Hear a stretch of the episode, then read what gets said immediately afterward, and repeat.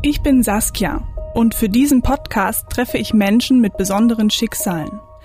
Menschen, von denen wir immer wieder in den Nachrichten hören, über die die meisten von uns aber wenig wissen. Und das ist natürlich etwas, was der maximale GAU ist, wenn man selber eine Untersuchung macht und letztlich an den Folgen dieser Untersuchung verstirbt ein Mensch. Oft genug habe ich ein Problem damit, auch irgendwie dann richtig einzuschlafen. Das ist Professor Dr. Patrick Michel. Er ist Arzt, genauer gesagt Facharzt für innere Medizin. Mit ihm spreche ich über Behandlungsfehler. MDR aktuell. Tabubruch. Der Podcast über Schicksale hinter die Nachrichten.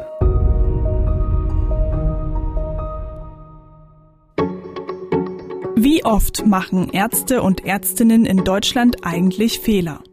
Und wer prüft das? Das ist gar nicht mal so leicht zu beantworten, denn in Deutschland gibt es keine zentrale Institution, bei der Behandlungsfehler gemeldet werden. Patienten können sich an verschiedene Anlaufstellen wenden, wie zum Beispiel ihre Krankenkasse. Die unterstützt dann bei der Aufklärung des Falls. Im Jahr 2019 wurden laut dem medizinischen Dienst der Krankenversicherung über 14.500 Gutachten zu vermuteten Behandlungsfehlern erstellt. In jedem vierten Fall wurde ein Fehler nachgewiesen. In rund 3000 Fällen führte dieser auch zu Schäden der Patienten. In Sachsen ist die Zahl ärztlicher Behandlungsfehler leicht gesunken. Nach Angaben der Landesärztekammer wurden bei insgesamt 360 Anträgen tatsächliche 45 Behandlungsfehler festgestellt. Die Thüringer Gesellschaft für Chirurgie kommt ab heute zu ihrem Jahreskongress zusammen. Die Mediziner wollen darüber beraten, wie Operationsfehler vermieden werden können. In Deutschland ist die Zahl von ärztlichen Behandlungsfehlern im vergangenen Jahr gestiegen. Gezählt wurden fehlerhafte Diagnosen und Behandlungen sowie unzulängliche Patientenaufklärung. Laut den Gutachterkommissionen und Schlichtungsstellen der Bundesärztekammer sehen die Zahlen etwas anders aus. Auch dorthin können sich Patienten wenden, wenn sie einen Behandlungsfehler vermuten.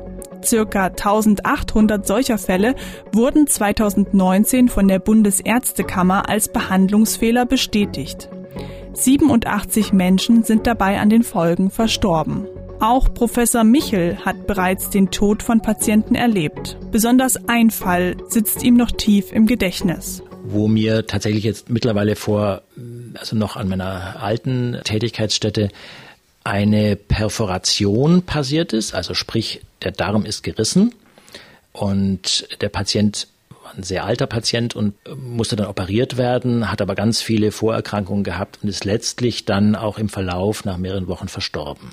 Aber einen Fehler hat er deswegen nicht gemacht, sagt er. Und wenn man das dann selbstkritisch für sich sagt, nein, ich würde jetzt in Unkenntnis zum Beispiel dieses ausgedehnten Tumorleidens im Unterbauch, ähm, was man einfach nicht wissen konnte, würde ich auch in Zukunft nichts anders machen. Dann ist es schon auch dann, würde ich dann in die Kategorie schicksalshaft subsumieren. Trotzdem hinterlässt es immer ein schales Gefühl bei sich selber. Ja. Fehler in der Medizin. Warum ist es ein Tabu, darüber offen zu sprechen? Weil Götter in Weiß unfehlbar sein müssen? weil die menschliche Würde und damit auch der Körper unantastbar ist? Professor Michel ist Direktor der Inneren Medizin an der Uniklinik in Halle. Sein Fachgebiet ist auf Platz drei der Fachgebiete, in denen am häufigsten Anträge auf Prüfung von Behandlungsfehlern gestellt werden. Er lädt mich nach meiner Anfrage ohne zu zögern in sein Büro ein um über seine Erfahrungen mit dem Thema zu sprechen und um zu zeigen, dass es kein großes Tabu sein müsste. Seit wann sind Sie denn heute auf dem Bein? Ähm, seit äh, Viertel nach sechs. Also unser Dienstbeginn ist 7.30 Uhr, immer mit der Frühbesprechung. Und der Weg von zu Hause hier ins Klinikum ist nicht so allzu weit. Und der Feierabend, wann winkt der? Mm, so um sieben wahrscheinlich. Wobei es eigentlich so ist, dass ich meistens, um mit der Familie noch Abend zu essen, dann um sieben zu Hause bin und dann mich so um neun meistens noch an den Computer setze. Also schon deutlich über zwölf Stunden Tage. Ja. Arbeitstage. Ja. Naja, das ist halt so ein bisschen der ähm, schon der Spagat zwischen einerseits natürlich Klinikleitung, also Krankenversorgung mhm. und dann noch Forschung und Lehre was eigentlich ja drei Volltime-Jobs so sind. Ja, und das ist manchmal nicht so ganz leicht zu stemmen. Bei meinen bisherigen Podcasts, die ich gemacht habe, habe ich alle Interviewpartner geduzt. Das war mein Credo. Bei Ihnen fällt mir das schwer. Mir fällt es sogar schwer, überhaupt zu fragen, ob wir uns duzen können, weil Sie Arzt sind und damit auch irgendwie eine gewisse Autoritätsperson für mich. Ähm, also ich habe da überhaupt kein Problem ja? damit. Ähm, trotzdem fällt mir das schwer. Also selbst wenn Sie mir das jetzt anbieten, wird es mir schwerfallen, das durchzuziehen. also ich bin Saskia. Patrick. ähm, fängt genau da, dass mir das jetzt vielleicht schwerfällt, das Problem der, der Götter in Weiß schon an, dass mhm. man dich, jetzt wollte ich schon wieder Sie sagen, dass man dich auf eine, eine andere Ebene hebt?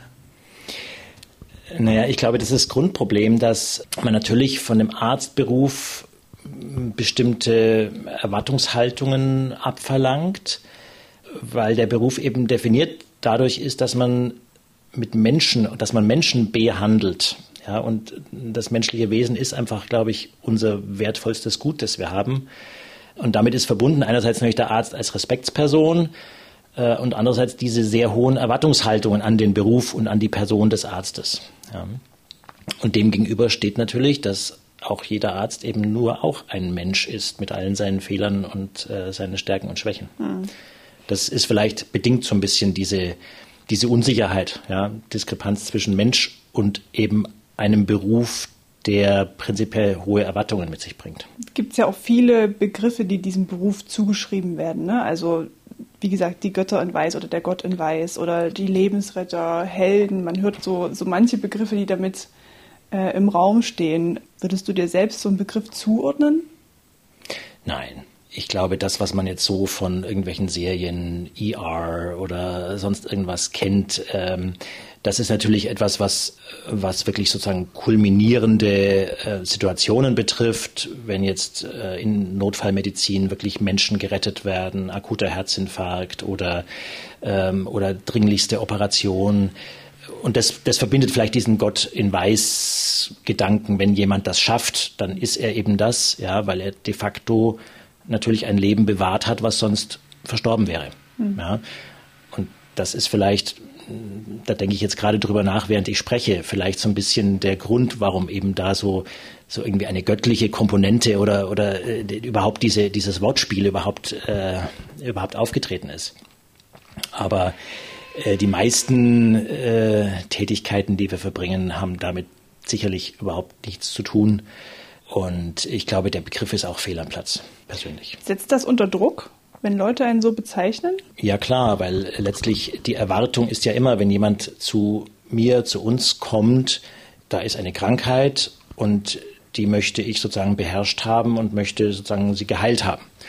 Und wir wissen aber, dass das natürlich in bei weitem nicht allen Fällen so gut möglich ist, wie vielleicht die Erwartungen des Gegenübers, also des Patienten, wären. Wenn man deinen Job aus einer juristischen Perspektive beschreiben würde, dann bist du jemand, der Körperverletzung mit Einverständnis begeht. Was empfindest du bei dieser Definition Körperverletzung mit Einverständnis? Ist das fair, das so zu bezeichnen? Naja, ich glaube, das ist die juristische, der juristische Spagat, in dem wir uns bewegen. Natürlich, wenn wir am Menschen handeln, invasiv handeln, also in meinem Fall jetzt äh, in der Endoskopie, im Fall des Chirurgen äh, sozusagen durch eine, eine äh, offene Operation, dann verletzen wir die Integrität des Menschen. Ja, und das ist erstmal per Verfassung, per Gesetz verboten. Ja. Das heißt, wir müssen natürlich mit dem Patienten einen Vertrag schließen, eine Aufklärung machen. Er muss einverstanden sein, dass man diese, diesen Eingriff macht. Aber ist eine Hilfe? Also es, es ist, ihr helft ja Menschen, ne? Also es ist ja auch in gewisser Weise vielleicht unfair, das als Körperverletzung zu bezeichnen, weil in der Regel soll es ja Verletzungen mhm. beheben. Mhm. Ja, ich meine, da habe ich mir eigentlich gar keine so richtigen Gedanken gemacht, weil die Gesetzeslage ist so ja, und damit ist man letztlich konfrontiert. Ich meine, Sie haben natürlich schon recht, dass wir das nicht machen, um jemand anderen zu schaden, äh, sondern um ihm zu helfen. Insofern ist es vielleicht tatsächlich so ein bisschen ein, äh, ein unfairer Pauschalvorwurf, äh, erstmal Verletzung. Ich sehe es jetzt eher so, dass es eben de facto natürlich eine Verletzung ist. Ja, und mit der muss man erstmal irgendwie juristisch umgehen. Und ich glaube, den Juristen bleibt wahrscheinlich nicht viel anderes übrig, als das so zu interpretieren. Tja, das ist nun mal so. Da hat er schon recht. Ich verstehe ja auch, dass man als Patient juristisch natürlich abgesichert sein muss. Das ist ja auch gut so. Trotzdem kommt mir die Formulierung irgendwie etwas absurd vor. Das wird auch nicht viel besser, wenn man sich wie ich als Laie die Gesetzestexte zum Thema Behandlungsfehler weiter durchliest. Das ist alles sehr komplex und manchmal auch verwirrend. Schon im Vorgespräch am Telefon hat mich Patrick darauf hingewiesen, dass es deswegen ganz wichtig sei, über klare Definitionen zu sprechen. Also, was ist eine Komplikation? Was ist ein Behandlungsfehler und wo liegt der Unterschied? Für Patrick ist Medizin immer auch etwas Schicksalhaftes. Und eine Komplikation muss deswegen nicht gleich ein Fehler sein. Das klingt für mich als Patientin erstmal ein bisschen ernüchternd. Ein Behandlungsfehler ist eine Therapie, die zu einer Komplikation geführt hätte, die bei besserer Kenntnis der gesamten Umstände vermeidbar gewesen wäre. So würde ich das persönlich definieren. Nun kann es ja bei jeder medizinischen Behandlung zu unvorhersehbaren Komplikationen kommen. Das muss aber nicht ein Behandlungsfehler sein, oder? Genau, das ist kein Behandlungsfehler. Es gibt Komplikationen bei jeder invasiven Prozedur, also Operation oder auch irgendwelche Intervention am Herzkatheter oder bei den Gallenwegen, wo es auch bei bester Technik, bei bester Ausbildung, bei bestem Wissen und Gewissen, akkuratester Indikationsstellung zu Komplikationen kommen kann. Und das fällt für mich tatsächlich in keiner Weise zu dem Behandlungsfehler äh, unter diese Kategorie, sondern das ist auch ein Stück weit schicksalshaft, weil natürlich auch der Patient nicht so exakt determinierbar, also vorhersehbar ist in allen seinen körperlichen Reaktionen, dass wir eben diese Komplikationen exakt vorhersehen könnten. Über das muss man den Patienten immer aufklären, sogar so weit, dass man über häufige, weniger häufige oder seltene Komplikationen aufklären muss, auch spezifisch auf den Patienten adressiert. Aber alles bis ins letzte Detail kann man natürlich naturgemäß nicht immer verbalisieren und aufklären. Wie definiert man denn, was vermeidbar gewesen wäre? Also ich meine, ähm, Komplikationen wären vielleicht auch vermeidbar gewesen, aber eben unvorhersehbar. Ist das so ein bisschen das ist absolut, ja, das ist fließend. Das ist auch wirklich eine Grauzone, weil der Patient ist komplex. Ja, ist keine Maschine, wo ich sage, ich habe jetzt zehn Rädchen und die muss ich alle sozusagen richtig einschätzen und dann passiert's oder es passiert nicht. Und das ist definitiv eine Grauzone, wo wir Ärzte uns bei jeder individuellen Komplikation, die auftritt, fragen müssen, war das wirklich schicksalshaft oder hätten wir im Nachhinein irgendwas anders anders einschätzen müssen, noch zusätzlich bedenken müssen und dann wäre das vielleicht nicht passiert. Und das ist tatsächlich im klinischen Alltag immer wieder die Frage, die man sich kritisch stellen muss. Ja. Und aus meiner Erfahrung stellen sich auch wirklich die große, große Mehrzahl der Ärzte diese, diese Frage immer und immer wieder. Gerade wenn etwas passiert ist, eine Komplikation aufgetreten ist, ähm, die natürlich auch die, den Untersucher oder den Behandler dann beschäftigt. Ja. Das ist erstens wirklich eine individuelle Aufarbeitungssache. Und dann gibt es natürlich auch das Ganze institutionalisiert, also reglementiert, dass man letztlich verpflichtet ist, zum Beispiel in regelmäßigen M&M-Konferenzen äh, die Komplikationen durchzubesprechen. Also beispielsweise sind wir zertifiziertes äh, Darm- und Bauchspeicheldrüsenzentrum und da ist es sogar vorgeschrieben, dass wir äh, letztlich mehrfach im Jahr mit allen Beteiligten Konferenzen veranstalten müssen, wo wir ähm, Patienten besprechen müssen, die eben Komplikationen nach Eingriffen hatten und dann individuell durchgehen müssen, haben wir auch wirklich im Vorhinein nichts versäumt. Ja. Das ist also schon so ein Absicherungsmechanismus und wenn man den ernsthaft betreibt, dann bleibt Manöverkritik natürlich nicht aus. Ja. Das ist aber in den allermeisten Fällen deutlich entfernt von jetzt einer klaren, fahrlässigen einem fahrlässigen Kunstfehler, wo man sagt, da ist wirklich was eklatant schiefgelaufen. Ja, sondern in den meisten Fällen ist es wirklich auch eine, eine individuelle Einschätzungssache. Kannst du mal ein Beispiel geben, was vielleicht auch für medizinische Laien einfach zu verstehen ist von Komplikationen und Behandlungsfehlern? Beispielsweise in meiner, meiner Fachrichtung machen wir ja oft Untersuchungen an den Gallengängen, die in den Zwölffingerdarm münden, wo dann zum Beispiel Steine den Abfluss verhindern, wo man diese Steine dann über den Mund letztlich mit einer speziellen Darmspiegelung letztlich entfernt. Und wenn man diese, diese Mündung dieses Gallengangs in den, in den Zwölffingerdarm sondiert, um an diesen Gallengang ranzukommen, dann kommt es in einem Prozentsatz von zwischen drei, fünf, sieben Prozent der Fälle vor, dass wenn man da manipuliert, letztlich diese, dieser Bereich anschwillt und es dann zu einer Bauchspeicheldrüsenentzündung kommt, weil die Bauchspeicheldrüse und der Gallengang letztlich eine gemeinsame Mündung haben. Das ist beim besten Wissen und Gewissen, beim besten Untersucher diese Komplikationsrate nicht auf Null zu kriegen. Deswegen Komplikation. Mhm. Wenn aber jetzt zum Beispiel hypothetischer Fall bei dem gleichen Patienten ähm, es bei diesem Schnitt, die man in dieser Mündung, in dieser, auf dieser Papille macht, zu einer Blutung kommen würde, dann ist das auch eine Komplikation, die schicksalhaft sein kann. Wenn man aber vorher vergessen hat, die Blutgerinnung des Patienten zu kontrollieren oder den Patienten vergessen hat zu fragen, ob er Blutverdünnungsmittel äh, nimmt, dann ist das ein eindeutiger Behandlungsfehler. Das wäre jetzt so ein Beispiel, der mir jetzt gerade in den Sinn kommt. Ja. Würdest du sagen, dass du in deiner ärztlichen Laufbahn schon Fehler gemacht hast? Behandlungsfehler? Oder waren das bisher alles Komplikationen?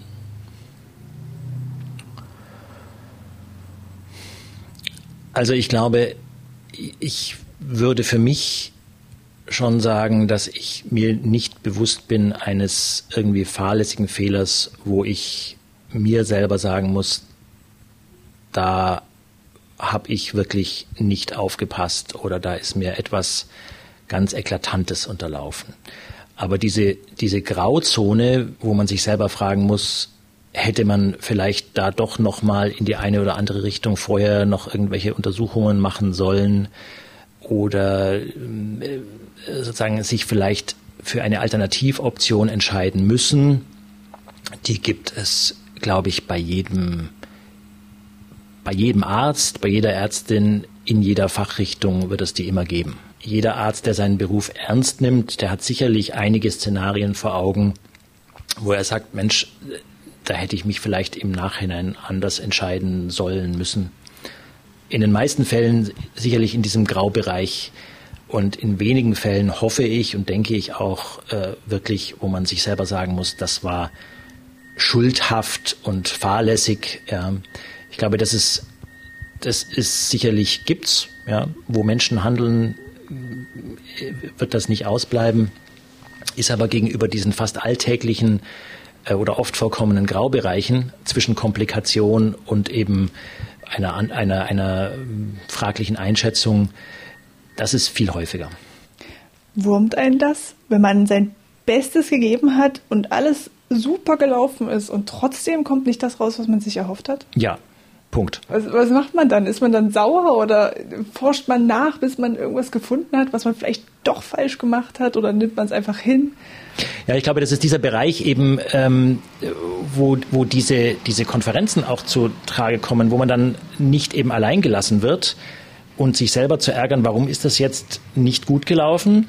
Und man kommt vielleicht selber nicht drauf, aber vielleicht gibt es Kollegen, die sagen, Mensch, hätte ich jetzt aber in der Situation anders gemacht oder warum hast du nicht dort oder dahin äh, gedacht, sondern dass man da offen und ehrlich einfach miteinander diese Sachen, die eben nicht gut gelaufen sind, wo es Komplikationen oder Folgen gab, die man nicht erwartet, nicht erhofft hat, äh, miteinander bespricht. Wann hast du dich zum letzten Mal gewurmt? Also ich glaube, die Fälle kommen immer wieder. Wir haben natürlich auch eine enge Kollaboration mit den Kollegen der, der Viszeralchirurgie. Ja, also der Gastroenterologe ist ja oft derjenige, der äh, dann die Diagnostik äh, macht, auch endoskopisch versucht zu intervenieren und dann in Absprache mit dem Chirurgen natürlich entscheidet oder empfiehlt oder sich gemeinsam überlegt, wann ist eine Operation sinnvoll, wann kann man zuwarten, wann kann man endoskopisch äh, sozusagen etwas reparieren. Und es gibt immer wieder Fälle, wo man dann zum Beispiel es zu einer schicksalshaften Komplikation des Chirurgen kommt, auch des besten Chirurgen, wo man dann sagt, na, hätte ich vielleicht doch noch endoskopisch irgendwie tätig werden sollen. Diese Fälle gibt es immer wieder. Also die hatte ich auch dieses Jahr, wo man sagt, ein Patient hat unter einer Operation gelitten, hat Komplikationen da, äh, daran getragen. Und äh, ich habe ihn aber zum Chirurgen geschickt, weil ich sozusagen die Endoskopie als zu riskant eingeschätzt habe. Mhm. Ja. In so einem Fall ist es natürlich immer schwierig, weil wenn man sich oder wenn man dem Patienten empfiehlt, eine Therapierichtung zu begehen, man natürlich immer nie weiß, wie wäre denn die Alternative ausgegangen.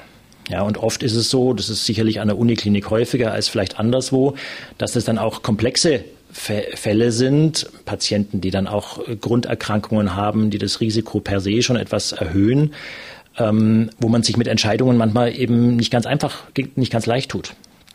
Mhm. Und man entscheidet sich dann nach bestem Wissen und Gewissen, nach bester Datenlage, aber auch bester Erfahrung, gemeinsam, interdisziplinär, eben mit allen Beteiligten für einen bestimmten Weg. Und das ist dann die Empfehlung an Patienten. Und wenn dieser Weg dann nicht so läuft, wie man sich das gewünscht hat, dann muss man sich immer kritisch hinterfragen und sagt, hätte ich vielleicht dann doch das andere empfohlen oder gemacht?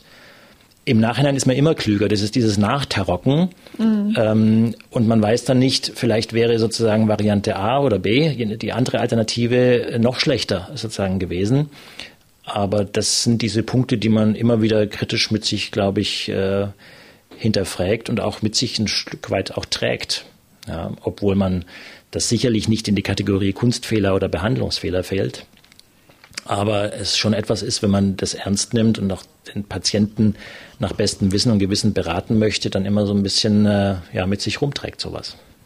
Ich hätte, also ich habe da größten Respekt davor, weil ähm, ich persönlich damit, glaube ich, schon Probleme hätte. Also interessiere mich selbst auch für den medizinischen Bereich und habe auch mehrfach überlegt, ob ich in die Richtung irgendwie gehen sollte, aber ich bin auch ein doller hätte, hätte Mensch ähm, und hinterfrage alles tausendmal, was ich gemacht habe, selbst wenn es ganz banale Dinge sind, wie ein Interview, wo kein Leben von abhängt. Ne? Also das würde mir, glaube ich, extrem schwer fallen, das dann auch irgendwann loszulassen ab einem bestimmten Punkt und zu sagen, es, es ist so passiert, ich kann es jetzt eh nicht mehr ändern. Ja, das ist auch schwierig. Und das fällt, glaube ich, dem einen vielleicht leichter, dem anderen äh, weniger leicht. Und das ist auch immer eine Balance. Ich glaube, es ist sicherlich gefährlich, wenn man das zu leicht wegsteckt, weil dann eben die kritische Reflexion manchmal auf der Strecke bleibt. Aber man darf als Arzt natürlich auch nicht an sowas zerbrechen.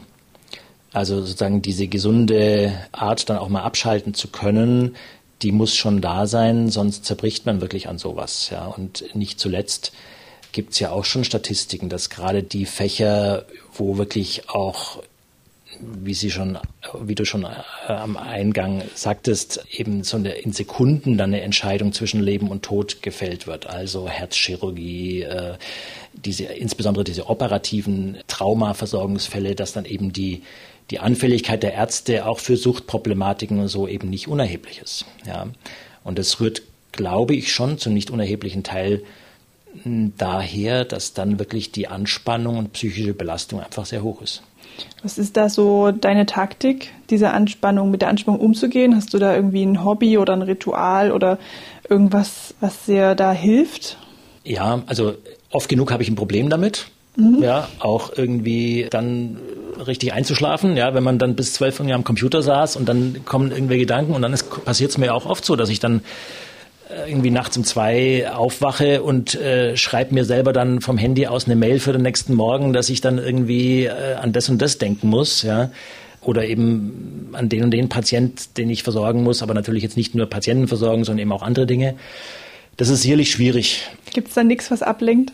Ja, also natürlich, natürlich, oder? ja, Fernsehen mache ich nicht, aber ich, ich äh, mache Musik. Also ich äh, spiele äh, Klavier und Kirchenorgel und ah. äh, das ist tatsächlich ein Hobby, was ich gerne mache und habe da auch jetzt seit einiger Zeit auch mich da breitschlagen lassen, irgendwie alle, äh, alle paar Wochen mal in der Kirche Mond, äh, äh, am Sonntagmorgen zu spielen, was mich einfach vor den Druck setzt, auch so ein bisschen da mal zu üben. Und mhm. ähm, das, das ist eigentlich so eine ganz, ganz gute Ablenkung. Ja, ja. da kann man auch nix, an nichts anderes denken, wenn man musikalisch Dinge Genau, übt. genau, da kann man an nichts anderes denken. Und Familie fängt natürlich dann schon auch ab oder auf. Für Patrick war irgendwie von Anfang an klar, dass er mal Arzt wird. Sein Vater war nämlich auch Arzt und er ist da so reingewachsen, sagt er mir. Patrick kannte also den Alltag, der mit diesem Beruf auf ihn zukommen wird. Sicher auch den Stress und den Druck. Ich jammer manchmal schon, wenn mein Arbeitstag länger als acht Stunden ging oder wenn mein Wochenende nicht völlig frei von Verpflichtungen ist. Keine Ahnung, wie ich dieses Pensum überstehen sollte, das Patrick jeden Tag hat. Wenn ich mir das so vorstelle, erscheint es mir ziemlich logisch, dass da auch mal Fehler passieren. Vielleicht nicht mal bei der Behandlung selbst. Ärzte und Ärztinnen haben ja zum Beispiel auch noch eine Aufklärungspflicht vor jedem Eingriff. Wenn es dann zu einer Behandlung kommt, müssen ja Patienten ewig lange Aufklärungsbögen unterschreiben, was ja auch seinen Sinn und Zweck hat ähm, und äh, was ja der gleiche Grund ist, warum in jeder noch so banalen Medikamentenschachtel ein meterlanger äh, Nebenwirkungsbericht steht, was alles passieren könnte.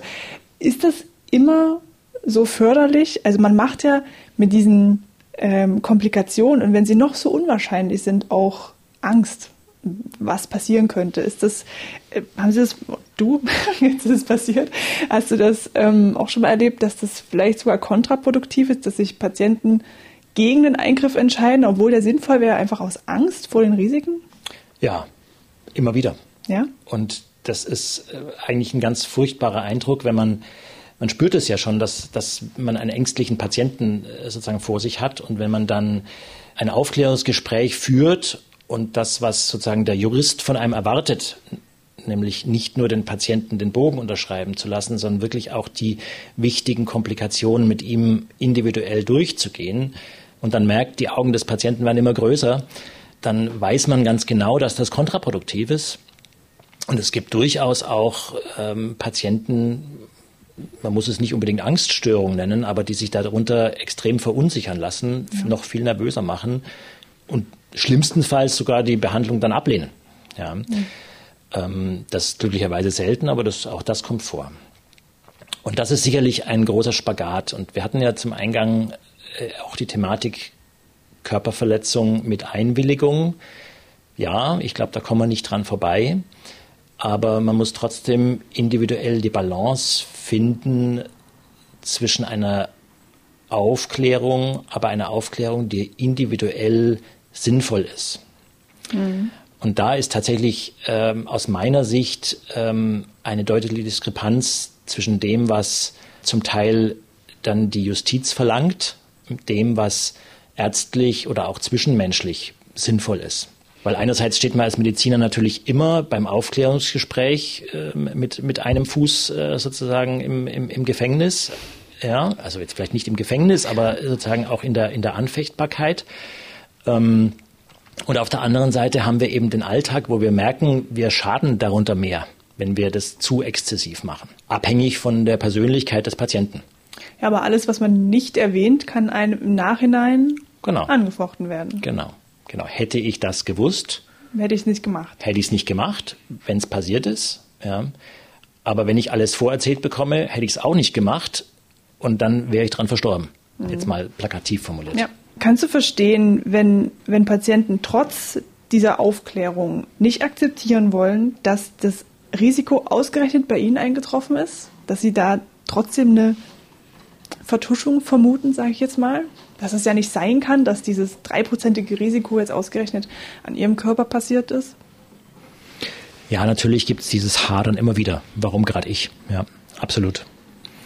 Es ist leider so, dass jetzt aus meiner Sicht ähm, ärgerlich oder unbegründet ähm, es dann schon oft so ist, dass Patienten, die dann eine Komplikation erlitten haben, trotz wirklich ähm, einer, einer Beratung nach bestem Wissen und Gewissen ähm, dann oft mit zeitlicher Verzögerung dann doch irgendwie sagen, ja, wir prozessieren jetzt dagegen oder wir gehen davor vor Gericht. Und äh, es dann oft oder gelegentlich manchmal schon so ist, dass eben dann eben die ganz andere juristische Denkweise ähm, zum Zuge kommt und man dann sich in irgendwelchen an irgendwelchen Feinheiten, irgendwelchen äh, Daten, Uhrzeiten, irgendwelcher Aufklärungsbogen entlanghangelt. Äh, man selber eigentlich weiß, man hat es wirklich nach bestem Wissen und Gewissen, man hat sich um diesen Patienten gekümmert.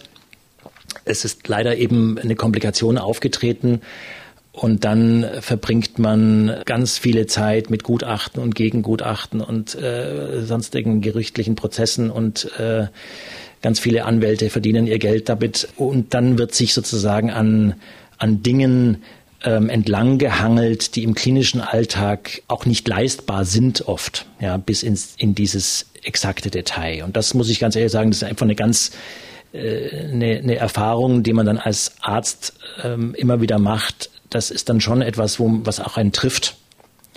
Gerade wenn man sich intuitiv wirklich nichts vorwerfen kann und dann kommt eben sozusagen eine legale Keule und wirft dann doch irgendetwas, irgendein ein Komma in Anführungszeichen einem vor. Ja, und äh, man hat aber trotzdem nach bestem Wissen und Wissen versucht, den Patienten zu beraten. Ja, sowas ist glücklicherweise nicht, nicht häufig, aber es kommt halt immer wieder vor.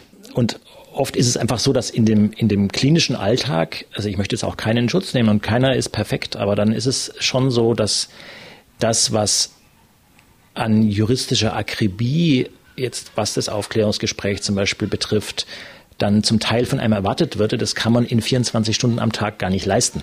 Das ist jetzt keine Generalabsolution gegen irgendwelche Ärzte, die natürlich gibt es immer noch äh, Fälle, wo in den Aufklärungsgesprächen wirklich Fehler gemacht worden sind oder Sachen nicht erzählt worden sind oder ähm, das, das möchte ich gar nicht abstreiten.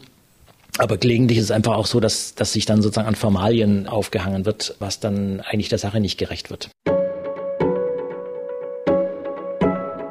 Die Formalien, die Patrick da anspricht, betreffen auch die sogenannte Dokumentationspflicht. Jeder Patient hat eine eigene Akte, in der jeder Schritt der Behandlung penibel dokumentiert werden muss. Auch das gehört zum Arztberuf und auch das muss noch in die 24 Stunden des Tages passen. Denn alle Patienten haben das Recht, ihre Akte jederzeit einzusehen. Sollte es dann zum Gerichtsprozess kommen, ist alles, was nicht in dieser Akte steht, im Zweifelsfall auch nicht passiert. Ich selbst habe nach einer Behandlung auch schon mal meine Akte eingefordert. Daraus schlau geworden bin ich aber nicht wirklich. Und ich denke, da bin ich sicher nicht die Einzige. Ist das ein Problem, dass Leute ohne medizinischen Hintergrund diese Patientenakte einfordern können und ohne medizinisches Fachwissen aufgrund von vielleicht Vermutungen oder Behauptungen dann juristische Prozesse ins Rollen bringen? Na klar, also jeder hat ja Recht, sozusagen seine, also zumindest der Patient hat Recht, seine Akte sozusagen einzufordern und natürlich auch juristisch gegen, äh, gegen seinen Behandler vorzugehen, wenn irgendwie eine Komplikation eingetreten ist. Ich meine, das, das ist auch prinzipiell gut, dass es in unserem Rechtssystem sowas gibt. Ja. Ähm, aber es birgt schon eben die Gefahr, dass dann letztlich an der Sache vorbei äh, Argumentationsketten aufgebaut werden, wo man als, als Arzt eben weiß, das ist eigentlich eigentlich relativ irrelevant oder hat eigentlich mit dem, was eigentlich passiert ist, sehr, sehr wenig zu tun. Also das kriege ich ja von der anderen Seite als Gerichtsgutachter oft, auch oft genug mit, wo man dann das Gefühl hat, da werden dann ähm, Seite um Seite um Seite von irgendwelchen Schriften verfasst äh, und es geht aber eigentlich um einen ganz anderen Punkt die natürlich ein Jurist oder ein Patient oder ein Patientenvertreter auch vielleicht gar nicht so in seiner Gänze erfassen kann. Ja. Das ist schon das Job natürlich eines Sachverständigen vor Gericht, also dass mhm. ich dann zum Beispiel oder meine Kollegen dann auch sind. Aber da ist es eben oft genug so, dass man, äh, dass es eben schwierig ist, wirklich zu vermitteln, was ist denn genau sozusagen äh, in dem Entscheidungsfindungsprozess ähm, vielleicht suboptimal gelaufen oder gab es irgendwie eine Lücke oder eine Fahrlässigkeit oder gab es sie eben nicht. Natürlich würde man sich als Arzt auch wünschen, dass eine gewisse medizinische Fachexpertise bei den juristischen, also Anwalt und aber auch im Gericht dann vorhanden ist, was auf der anderen Seite echt schwierig ist, weil natürlich studieren die etwas anderes als wir. Wir haben dafür mit den juristischen Implikationen dann äh, sozusagen unsere Schwierigkeiten. Der, der Ideal, also ein Mediziner, der ein Doppelstudium Jura noch hat, gibt es zunehmend. Also gibt es tatsächlich, die dann auch sich auf Medizinrecht spezialisieren. Aber das ist eben noch weitestgehend die Ausnahme. Du hast vorhin schon angemerkt, du arbeitest auch als äh, Gutachter für, für potenzielle Behandlungsfehler. Und du hast auch schon angemerkt, es gibt Kollegen, die tatsächlich eklatante Fehler machen. Ähm, was waren da so die, die Fälle, bei denen du als Gutachter involviert warst, wo du dir dachtest, das, da, hui, da, das, das darf wirklich nicht passieren, das kann echt nicht sein. Also ohne jetzt meine Zunft sozusagen irgendwie zu sehr schützen zu wollen, ist es schon so, dass das spielt auch so ein bisschen in die Argumentation, die wir vorher hatten mit den, mit den Gerichtsprozessen, dass sehr viele von diesen, von diesen Prozessen so ausgehen, dass man jetzt kein schuldhaftes Verhalten irgendwie nachweisen kann.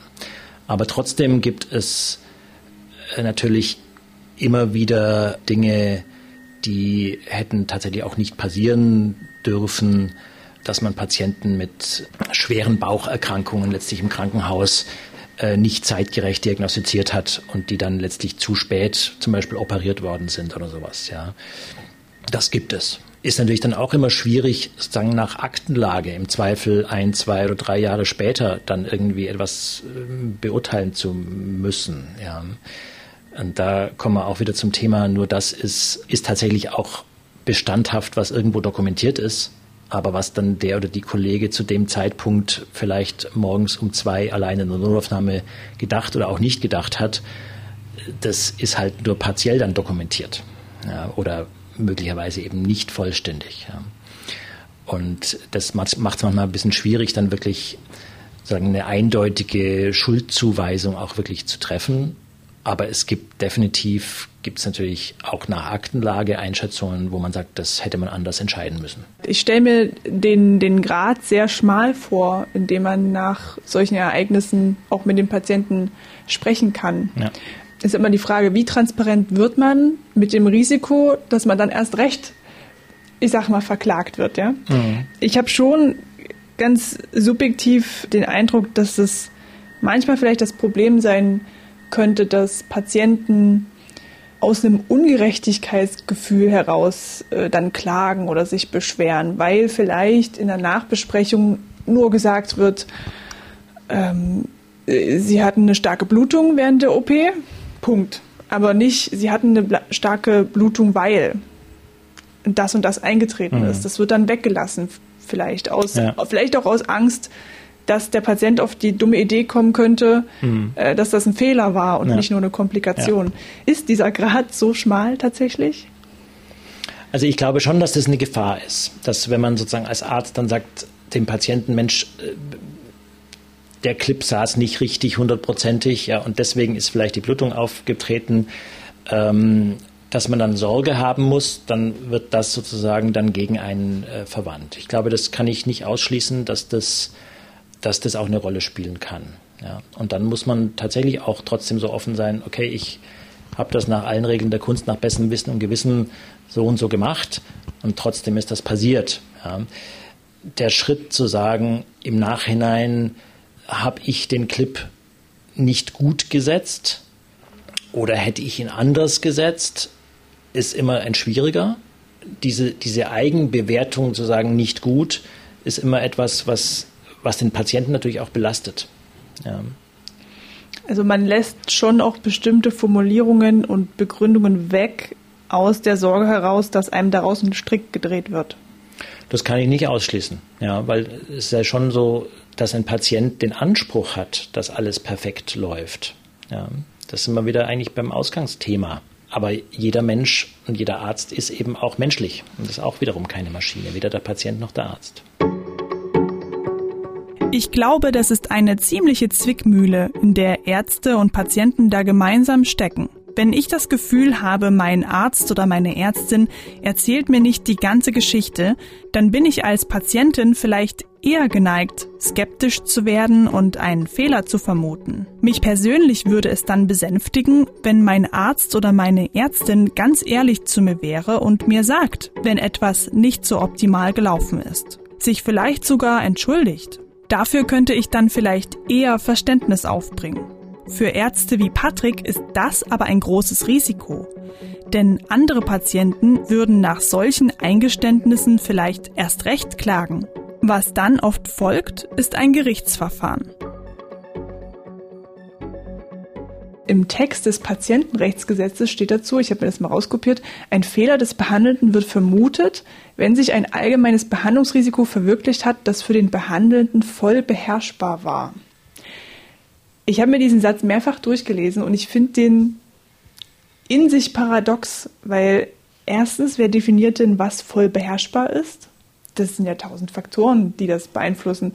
Und zweitens, wie kann ein Risiko voll beherrschbar sein? Das, das, ja. das ergibt nicht wirklich Sinn für mich. Ja. Ähm, da kann ich Ihnen nur zustimmen. Das ist, ähm, es ist eigentlich sozusagen, es schließt sich gegenseitig so ein bisschen aus. Mhm. Es will natürlich sagen, dass ein Risiko natürlich immer besteht bei jedem Eingriff und dass man eigentlich der Expertise oder der ärztlichen Zunft hätte zutrauen können, dieses Risiko in den Griff zu kriegen. Aber wie kann man definieren, was, was wann, in welchem Moment voll beherrscht Genau, ist? genau. Und äh, wenn man das jetzt sozusagen ähm, auf die Spitze treiben würde, dann kann man sich tatsächlich fragen, ja, dann müsste es eigentlich keine Komplikation mehr geben oder dann wäre sozusagen wirklich die Frage, ähm, wo ist die Grenzziehung ja, zwischen Schicksalshaft, was wir vorher gesagt haben, und äh, eben was man dann doch dem Arzt oder der Ärztin hätte zutrauen müssen, in den Griff zu kriegen oder gar nicht entstehen lassen zu können. Ist dir ganz persönlich schon mal sowas passiert, dass ein Behandlungsrisiko sich verwirklicht hat, von dem du dachtest, du würdest es voll beherrschen? Also Stichwort zum Beispiel Dickdarmspiegelung. Also ich verlasse jetzt mal diese Gallengangsspiegelung und gehe jetzt mal zu dieser Koloskopie, also der Darmspiegelung, wo mir tatsächlich jetzt mittlerweile vor, also noch an meiner alten äh, sozusagen Tätigkeitsstätte, eine Perforation passiert ist, also sprich der Darm ist gerissen und der Patient ein sehr alter Patient und musste dann operiert werden, hat aber ganz viele Vorerkrankungen gehabt und ist letztlich dann auch im Verlauf nach mehreren Wochen verstorben. Und das ist natürlich etwas, was die, der maximale GAU ist, wenn äh, man selber eine Untersuchung macht und letztlich an den Folgen dieser Untersuchung verstirbt ein Mensch. Das ist eben dieses Szenario, dass man sich immer fragen muss, ja, war das ein Risiko, das ich eigentlich hätte beherrschen müssen? Jetzt in diesem Fall war es so, dass dieser, dieser Patient um diesen ganzen Dickdarm rum äh, letztlich ein ausgedehntes Tumorleiden hatte, was äh, sozusagen vorher auch nicht äh, erkennbar war und deswegen natürlich der, der ganze Darm viel brüchiger war als, als äh, im Normalfall, äh, sodass das dann schon auch im Nachhinein schicksalshaft war.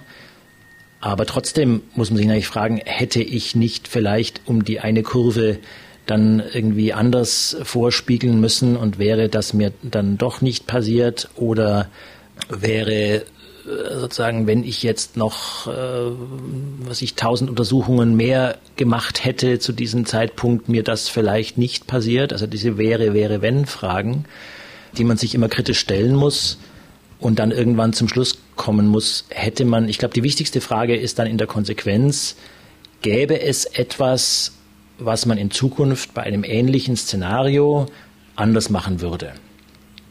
Und wenn man das dann selbstkritisch für sich sagt, nein, ich würde jetzt in Unkenntnis zum Beispiel dieses ausgedehnten Tumorleidens im Unterbauch, ähm, was man einfach nicht wissen konnte, würde ich auch in Zukunft nichts anders machen. Dann ist es schon auch dann, würde ich dann in die Kategorie schicksalshaft subsumieren.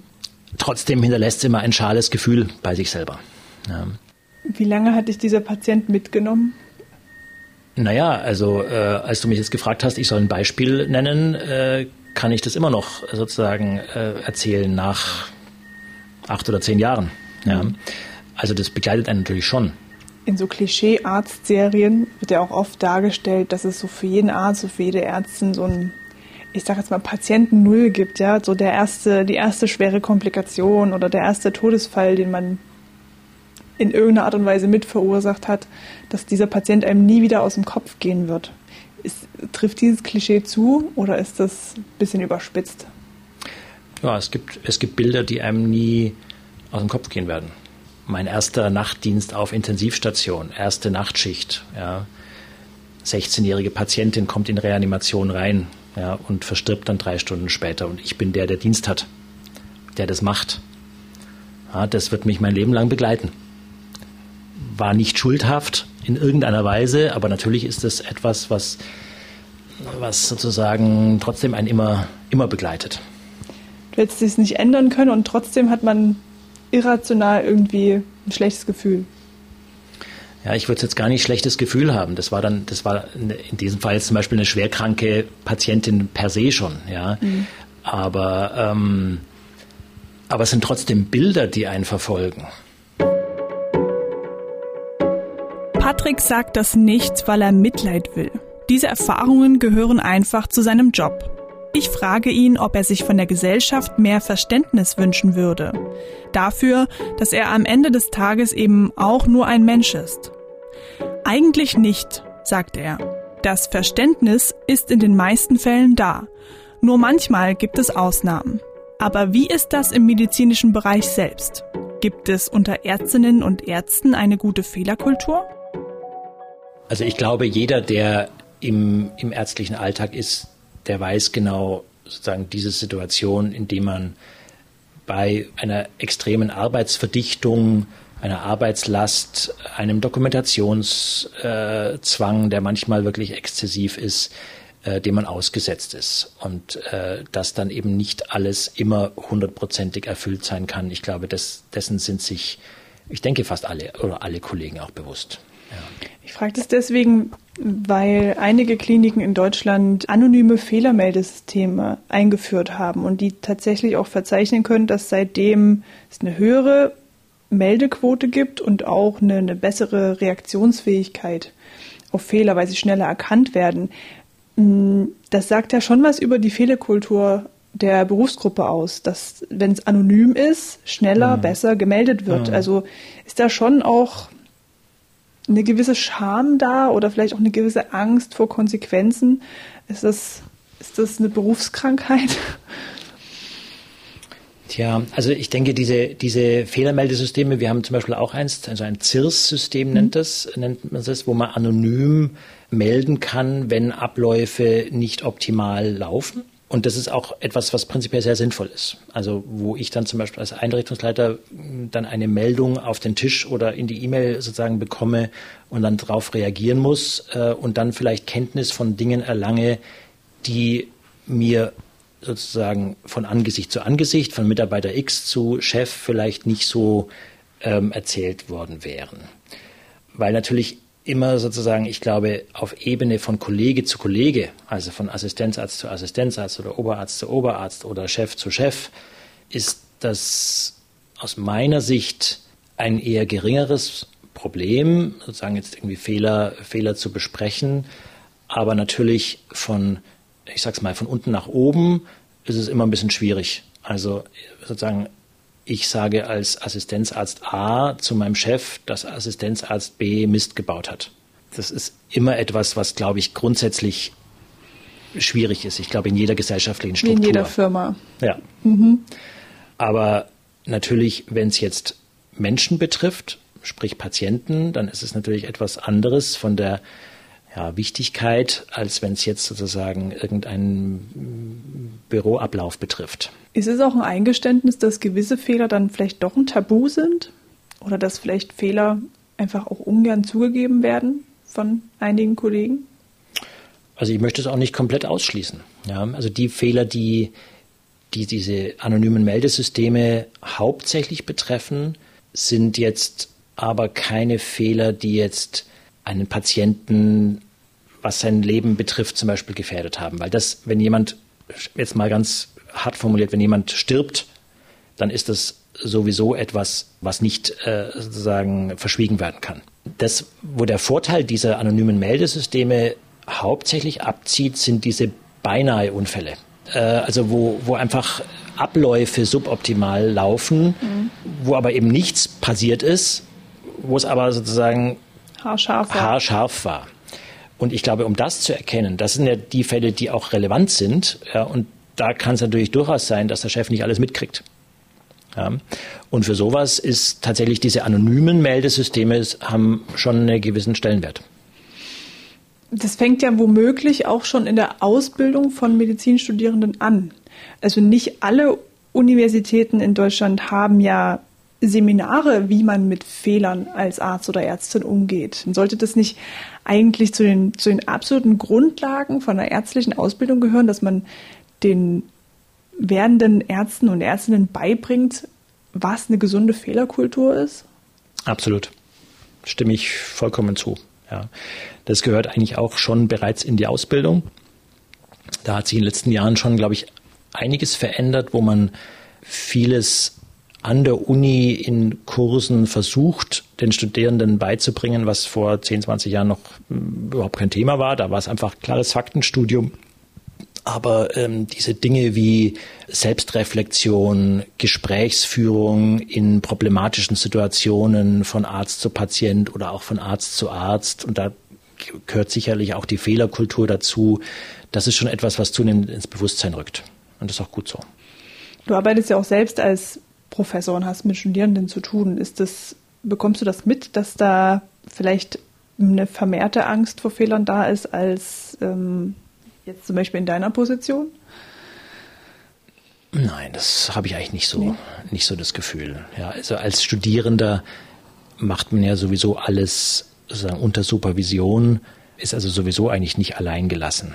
Ja, und da ist es nicht mein Eindruck, dass da jetzt irgendwie besonders Angst herrscht, irgendwelche Dinge nicht zu erzählen, weil letztlich ja keine verantwortliche Tätigkeit allein irgendwie erfolgt. Mhm. Und ich glaube auch nicht, dass in der nachfolgenden Generation das jetzt irgendwie ein mehr ein Problem ist, sondern ich glaube, der Tendenz zum, zur offenen Interaktion, zum Aufarbeiten, wirklich auch im Team sozusagen sowas zu reflektieren. Ich denke, dass die jüngere Generation eher dem aufgeschlossener gegenübersteht als vielleicht die Generation der ja, ich, ich sehe mich selber irgendwo vielleicht in der Mitte, aber ja. genau. Die letzte Frage in diesem Podcast ist immer gleich für alle, die mitmachen. Und das ist die Frage, was wünschst du dir ganz persönlich für die Zukunft? Unabhängig von der Fehlerkultur, unserem Gesprächsthema von jetzt, würde ich mir wünschen, dass der Beruf, der mir unheimlich Spaß macht, mit all seinen Dimensionen an der Uni, mit eben Patientenversorgung, aber auch mit wissenschaftlicher Betätigung, mit, mit Forschung und auch der studentischen Lehre, dass ich den so weitermachen kann und dass aber das, was gerade wirklich in vielen gesellschaftlichen Bereichen überbordend ist, nämlich dieser administrative Aufwand, dass man den Eindruck hat, äh, man, man beschäftigt sich hauptsächlich mit der, mit der Verwaltung der Prozesse, als mit den Prozessen selber dass das etwas abnimmt und man eigentlich mehr Zeit und Spaß an dem eigentlichen Zweck des Berufs hat. Und dass immer ein bisschen Zeit zum Klavierspielen bleibt. Unbedingt. Wenn Sie selber etwas erlebt haben, worüber viel zu wenig oder gar nicht berichtet wird, oder worüber zwar gesprochen wird, die Betroffenen selbst aber kaum zu Wort kommen, dann schreiben Sie mir, auch gern anonym, an tabubruch.mdraktuell.de. Ich freue mich über jede Nachricht. MDR aktuell. Tabubruch. Der Podcast über Schicksale hinter die Nachrichten.